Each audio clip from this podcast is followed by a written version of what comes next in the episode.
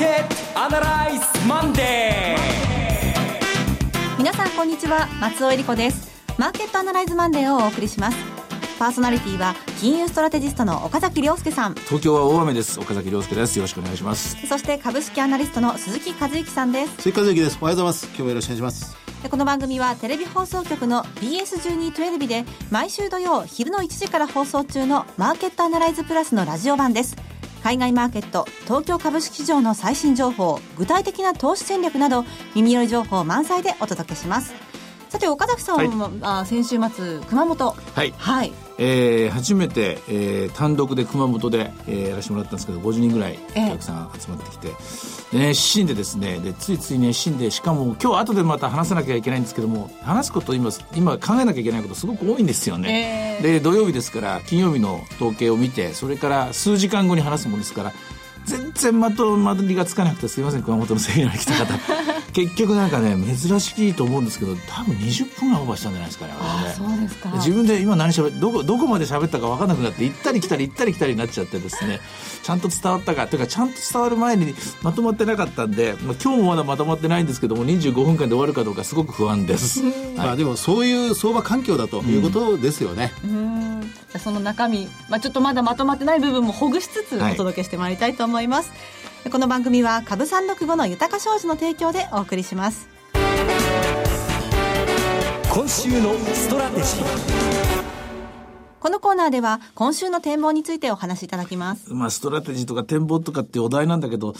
そこまで行ってないんですよ、まだ。というのは、金曜日、えー、雇用統計を見た瞬間の、私の直感というか感覚、ああ、いい数字が出たなと。あ、これでそこを打ったなと。日本株、2月12日の14,800円で、ニューヨークダウンも、それから、えー、原油も何もかも、あ、これで完全に悪抜けしたなと思ったんですよ。予想よりはるかに良かったんですよね。一、箇所だけ、だけ、えー、イチャモンつけるとしたら、時給がちょっと伸びなかった。はい、うん、こんなもんですよ。賃金。賃金のとこですね。はいで、えー、それで、ああ、よかった、よかったと思って、一回寝たんですよ。で、夜中にもう一回、まあ、いつもの癖なんですけど、5時ぐらいだったかな、あの、起きて、もう一回マーケット見たんですよ。だ全然動いてなかったんですよ、それで。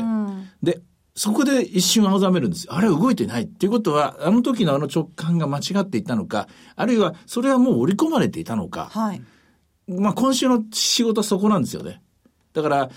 いいニュース、アメリカの景気が順調に戻ってる。しかし、あの程度のことで、えー、アメリカの利上げはまだできないと。で、で、アメリカの利上げができないのならば、結局、1万7000まで戻ったけけれども、はい、そこから先は、まだ上にも下にもどちらにもドア開いてないと。こんな感じなんですよね。うんで、そうなるともう、あとマーケットはマーケット自身の、あの、値動きといいますか、マーケットの中で、え動いている人たちに、あんたどうしてる？どうしてる？買ってる売ってるっての聞かなきゃしょうがないわけで、今日はそういう一日になるんですよね。うん、で今日はそういう一日で案の定、利益確定売りから来ちゃってるでしょ。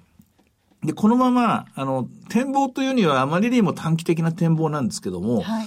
えー、ボラティリティインデックスが今日とても重要だと思います。今日28.94で全場終わってますけども、仮にですよ、仮にこのまま16,900円ぐらいで終わって、前日比マイナスで終わると。はい。株価のスポットプライスの方がマイナスで動いて、で、動いてるのにボラティリティもマイナスで終わるっていうパターンになると、これまでの2月12日以降の展開が壊れるんですよ。2月12日以降の展開っていうのは相場が上昇する、上昇するからボラティリティは下がる。それまでは相場が下落する、下落するからボラティリティは上がるという、えー、A か B かっていうパターンなんですけども、今日は相場が下がる、でもボラティリティも下がるというパターンになるんですよ、ね。でこのパターンっていうのは、一つ示唆しているのは、あの、相場全体が戻りを意識した瞬間に大体起きるんですよ。これ以上は戻らない。これ以上はちょっと次のニュースが、次のいいニュースがないと。つまり、1万7000を上抜けていくためには、何か別の力が必要だという一つのシグナルになるんです、こういうのってね。で、えー、まあ、でもそれでも極めて短期です。短期的です。それで1ヶ月持つかってそんなことはない。せいぜい3、4日、あるいは1週間かもしれない。しかし、1万7000っていうのが、とりあえず、あるいは1万7000台がということにしましょうか。戻り売りの目処として意識されつつあるのが、えー、マーケット、今日9時から相手から2時間30分の,、うん、あのシグナルだと思いますね。為替も動いてないですよね。為替がもっと如実に115円は無理ですってもう、ここ何週間か言い続けてるような展開なんですよね。はいでもその一方で、原油なんかは、ね、30ドル割れは買いですとも言い続けてるし、で、今日海運株なんか上がってるのもね、あの、全体的な市況ものは、ここ3週間ぐらい、えそんな大きな上昇じゃないけど、あれ以上下がりませんよねっていうメッセージを出してる人。そうですね。2月 ,2 月の12日、株式市場の底入れと同時に、えーバルチックドライ指数も、おロンドンの非鉄指標なんかも底入れ反転したというところですもんね。まあ、そういう中で、じゃあ株はどうなのと言われちゃうんですけども、えーそれ、そういう意味では、あー確かに1万4800円っていうのは確かに大底の意識はこれできたと思うんですけども、ええしかし戻りっていうのはじゃあ2万まで戻れるか、1万8000まで戻れるか、どこまで戻れるかっていうと、ひとまず今の環境だと1万7000円ぐらいが、いっぱいいっぱいというようなメッセージが今日の前場の段階では出てますよね。あのも元に戻って頭の整理の意味で 先週からものすごい反転になりました。ねで日経平均4連投、まあ、ニューヨークダウも4連投、えー今年初めて日経平均が4日も上がったという状況でした。そもそもこの戻りは何がきっかけとなっているのか、そしてそれがどこで壊れ、壊れたところで戻りが止まるのかなという感じで見てたんですが。えっとね、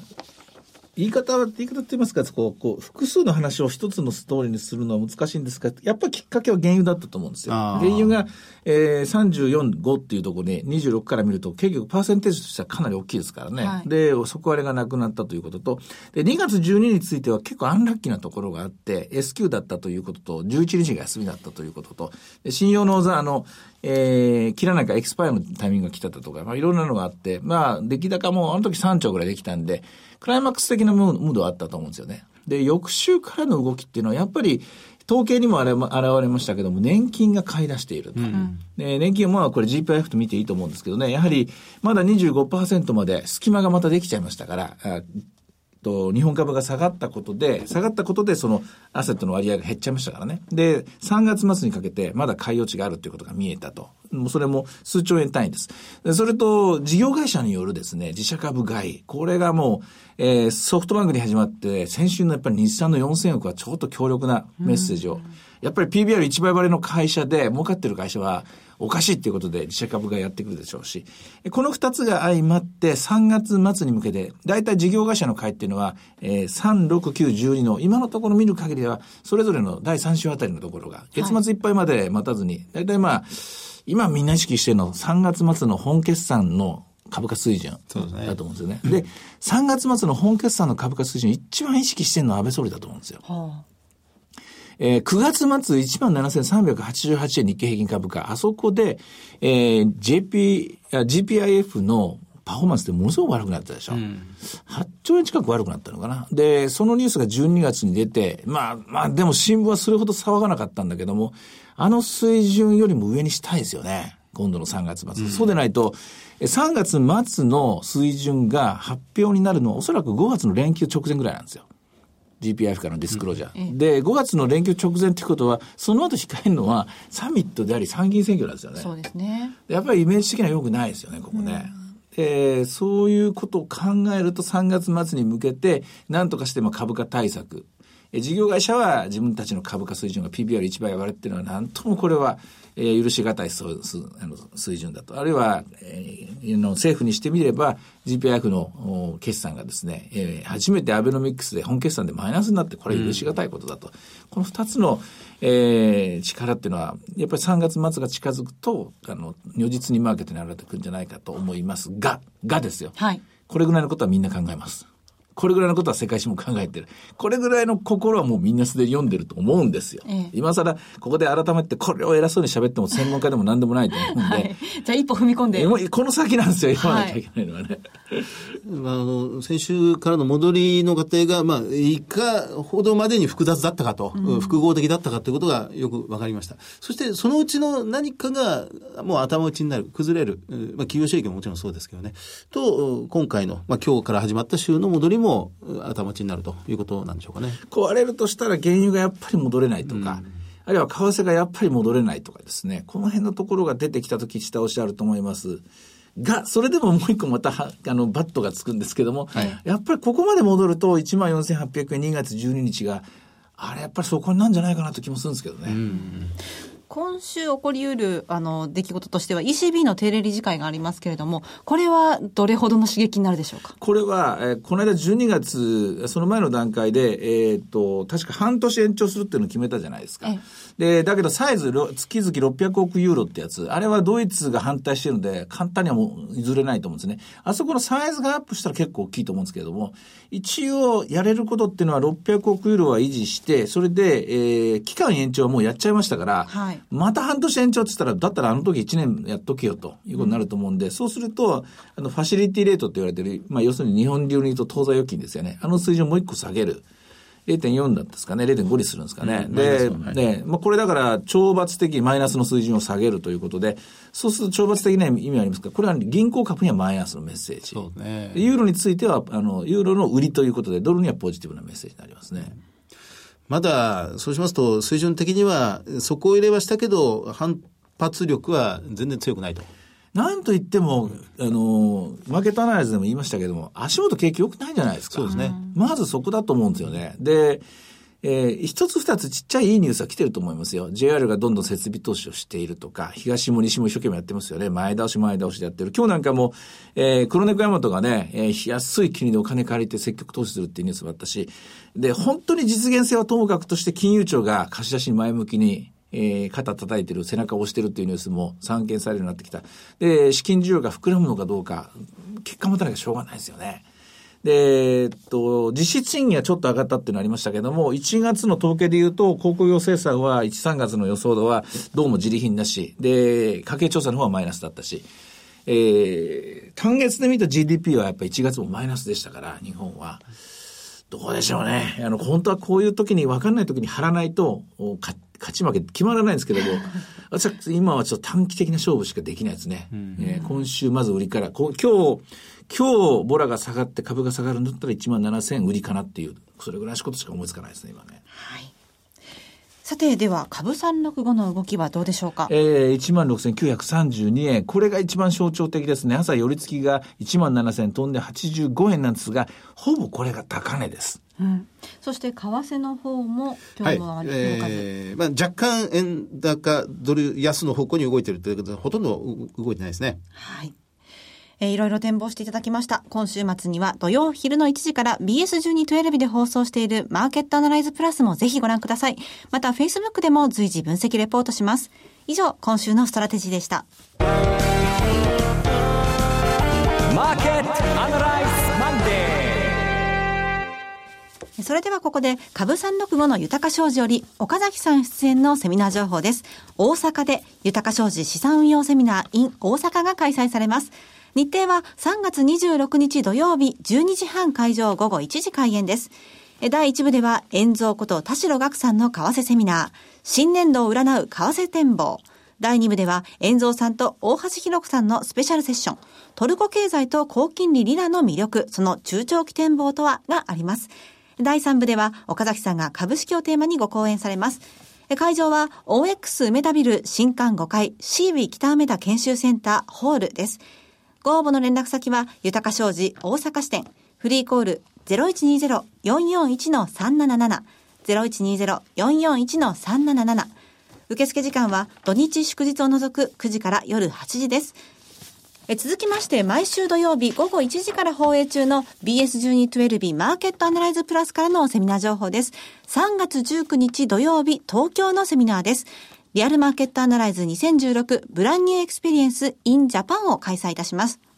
日比谷公会堂で最大2000人収容の会場です。BS1212 のマーケットアナライズプラスのホームページよりご応募できます。番組ホームページから応募フォームにご記入いただくか、お電話でご応募ください。電話番号は0120-953-255 0120-953-255です。通話料無料、自動音声応答サービスにて24時間ご応募を受けたまっております。締め切りがですね、本日です。はい、3月7日です。皆さん。はい。あともう数時間後に 締め切られてしまう。うね、はい。なんかここだけの話ですけども、ボンジョビが来るとかっていう噂を聞いたんですけど。本当ですか？聞いてません。それは嘘聞いてません。それは嘘です。聞いてません。それは嘘ですね。当然、岡崎さんは来ます。私は行きます。でも、今回、松尾さんも。はい、私も参加させていただきます。はい。最大2000人収容の会場で、残りわずずか、はい、席があるようですので、皆さん、ふるってご応募ください。でも、ボンジョビが締め切りです。来るっていう噂を聞いてます。ボンジョビこだわりますね。電話番号は0120-953-255です。えそして4月2日土曜日新年度リアルマーケットアナライズ in 金沢を開催いたします。えこちらも BS1212 のマーケットアナライズプラスのホームページよりご応募できます。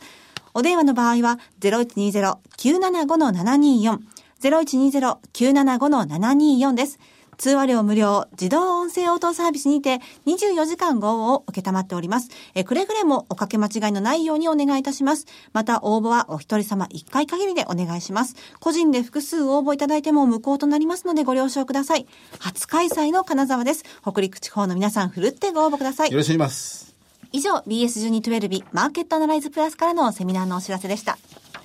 えそして最後は、テレビ番組のお知らせです。時代を彩った珠玉の名曲をジャズアレンジでお届けする本格音楽番組、火曜ナイトジャジーなライブショーが、いつでも無料の放送局 BS1212 で毎週火曜夜9時から放送中。3月のゲストは小林幸子さん。小林さんの代表曲、思い出酒を豪華なジャズアレンジで皆様にお届けします。小林さんの円熟味あふれる歌に酔いしれてください。どんな風のアレンジなんですかね。あの曲知ってるけど、俺、聞いてみたいですね。楽しみですよね。はいえその他多数ゲストが出演、番組でしか聞けないスペシャルな演奏盛りだくさん。ぜひお見逃しなく。火曜の9時は音楽で至福の時間をお楽しみください。えチャンネルの見方がわからない方はカスタマーセンターへお電話ください。オペレーターが視聴方法をわかりやすくお教えします。フリーダイヤル0120-222-318 0120-222-318 BS1212 カスタマーセンターまで。火曜の夜9時は火曜ナイトジャジーなライブショーを BS1212 でご覧ください。フォローアップこのコーナーでは先週放送の BS1212 マーケットアナライズプラスについて振り返ります。あの、住商グローバルリサーチの高井博之さんにお越しいただきまして、えーこの原油と金のお話をたくさん伺いましたが、まあ、いつもそうですが、高井さんからもう新しいことをたくさん知識として仕入れることができますよね。フラッグ。 Fracking。フラッキング。はい。こいつがいるんだっていうのね。ええ、あの、 DUCs という表現をされてましたが、要はあの、シェールガスを掘るだけ掘っといて、まだ産出、ガスをう産出する直前で止めておくと。仕掛かり品みたいなやつですね。 un uncompleted ってやつね。 Uncompleted ってやつですね。シェールガスの開発はここまではやるんですが、ここから先はやらないっていうものが今たくさんあって、えーですから、相場が回復してきたらいつでもそれが出てくるということを言ってましたね。面白いことなんですけれども、興味深いんですけれども、結局それが原油価格の、まあ、急上昇、急反発っていうのにブレーキをかけてしまう。ええ壁になってしまう。でも、見方を変えれば、これから将来にわたって世界中の人たちが原油価格の急騰とか、それはあまり心配しなくてもいいと。今までみたいなオイルショックとかですね、に突然100ドルになっちゃうとか、なんか中東でなんか異変が起きたらこうなるっていうじ、もうそういう世の中ではないんだなっていうことは逆にち中長期的にはいい話だと思ったんですよね。うんそうですね。あの、まあネガティブな、まあ、時期でしたら、まあ、ここれで、このハイイールド債がどうだって、シェール開発会社がまた倒産するんじゃないかって話になりがちなんですが、そうです。あの、ポジティブな局面に入ると、まさに岡崎さんのそうなんですよ。で、とても大事なことは、今回、去年の夏ぐらいからの混乱の元凶っていうのが中国だっていうふうに言われてますけども、そっちの角度で見るんじゃなくて、元凶を作った商品は2つ、原油と鉄鋼なんですよ。原油と鉄、この2つがなぜ、えー世界を混乱させたのか、この2つが両方とも生産調整できないからなんですよね。原油と鉄、確かにそうですね。原油はとにかくサウジがもうダラダラダラダラ掘り続けるもんだから生産調整が起きない。鉄はというと中国がダラダラダラダラ作り続けるからだって。もう普通だったら売れなくなったり、価格が値崩れしたら、在庫が増えてきたら生産調整するのに、これが経済の仕組みの当たり前の世界なんだけども、その世界の経済を壊している、その常識を守らないグループがやっぱ出て、で、この二つの商品が値崩れをしていって、この二つとも、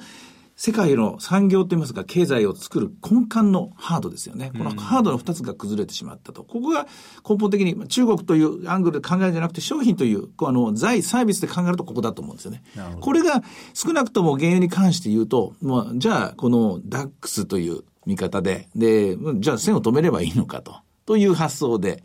それで、あの、生産調整できるならば、効果一つある。あとは中国の鉄の話で言うと、えー、180万人なんかね、レイオフするっていうニュースもありましたけども、ね、いよいよまあ本格的な調整入る。ということは1年遅れで、やっとこの2つが、えー、需給が安定してくるのかなと。この期待が出てきますよね。あの、今の岡崎さんのお話があって、質問が、強烈な質問が一つ浮かんでしまった。はい、これ話だと長くなっちゃうんですけどね、触りだけ、またどっかでじっくりお話ししたいなと思うんですが、そうすると、アベノミクス、あるいは日銀の黒田総裁がやっている、まあ、デフレ脱却というのが、はい、この結局は原油と鉄鋼、中国の鉄鋼産業によって、まあ、押しつぶされてしまった。うん、あこれはアベノミクスの失敗ではなくて、世界のデフレ圧力に、ただ一時的に頭を押されてしまっただけなのかもしれないと考えることもできますそれはないと思います、ね、あ、違いますか、ええ。それやっぱり我が国の問題ですから、我が国の経済がもっとやっぱ活力持たないと。うん、あの、もっともっとなんて言いますかね、積極的に内需が増えていかないと。こう言っちゃなんですけども、お金借りてないんですから。で、何も新しい店も出してないし、新しいもの作ってないし、で、賃金も増えてないし、結局、全部外需頼みで、外頼みで作っていく。これやっぱ脆いですよね。うん、で、外頼みプラス、その相場頼みってやつですね。株高と円安で全部かけていくみたいな。このやり方でやっぱまずかったと。まずいと思いますし。え最初の掛け声はいいですよ。掛け声やけども、2年も3年も株安と、株高と円安だけで乗り切ろうっていうのは、ちょっと間違ってるんじゃないですかね。ね第2弾のロケットに転化できなかったっていうところがありますよね。うん、あの、本当は、これもっともっとじっくりお話ししたいんですが、また今度は別の機会に。はい、それともう一つ、高井さんのお話に戻りますと、金、ゴールド、うん、ゴールドになるんですが、あの、ETF が、いよいよこれ残高が増え始めた。あの、2013年、14年、15年、もうドーンと3年間続けて振って、えー、減っていた、金の ETF の残高が、ついに2016年、たかたか2ヶ月過ぎた段階でもう大幅に増えてきてると。はい、またこれが金を買い始めるということになっていくんでしょうかね。これはでも悪いシグナルで、株と相性の悪い。株が下がる時のシグナルが金が買われるっていうわけで。じゃあ、なんで金が買われてるかっていうと、これはもう高井さんも指摘まし指摘したし、私もそうだと、もう確信持ってるんですけど、マイナス金利ですよね。マイナス金利によって結局利息がつかない。つまり貨幣の価値が減っていく。貨幣の価値が減っていくと結局金の価値が上がっていく。で、一方でまあ、人々が何のリスクを取ればいいんだということでもうもがいていると。価格変動のリスク、信用のリスクを取るのかと。で、金なんていうのは結局、えー、分散のリスクですよね。ここを取っていくっていうわけですね。うん、まあ、あえて価格変動の、それも、えー、枠を超えた、えー、リスクを取っていく時代になっていくっていうので、まあ、これもまた話せばきりがないんですけども、まあね、えー、株式にとってみると、やはり、えー、価格の安定というものをですね、一つ阻害する要因、これが目が膨らんでいることも事実ですね。うんあの、金、これまで確かに上値重かったんですが、少しトレンドとしては変わってきたっていうのが、高井さんの結論でしたよね。そうでしたね、はい、重要なところだったと思います、あれは。あの、そうそう、こう、今、頭は私たち全員含めて、この2000人の3月19日、はい、え日比谷公会堂セミナーでいっぱいなんですが、どうどういうテーマ、お話でいきましょうか？あれね、一応もう、目標決まってるんですよ。世界は日の出を待っている。みんな日の出を待ってる。アメリカも日本もヨーロッパもみんな日の出を待ってる。でも、日はいつ昇るんだろう。で、昇ってくる方角はきっとこっちなんだろうなと見えていると。で、薄らんでる、明るくなっても見えてきた。しかし、本当に何時に上がるんだろう。それをみんなこう待ち望んで見ているっていうその構図なんでできれば19日にその日の出をみんなでこう、みんなで 拝む。そうですね。そういうような。と柏で打ちながら。そうそう、そこが見えればいいかなと思います、ね、そんな日になればいいんですけれども、えー、日比谷のセミナー今日が締め切り日です。えさて、マーケットアナライズマンデー、そろそろお別れの時間です。ここまでのお話は、岡崎亮介と、鈴木和之と、そして松尾恵理子でお送りしました。それでは今日はこの辺で失礼いたします。さよなら。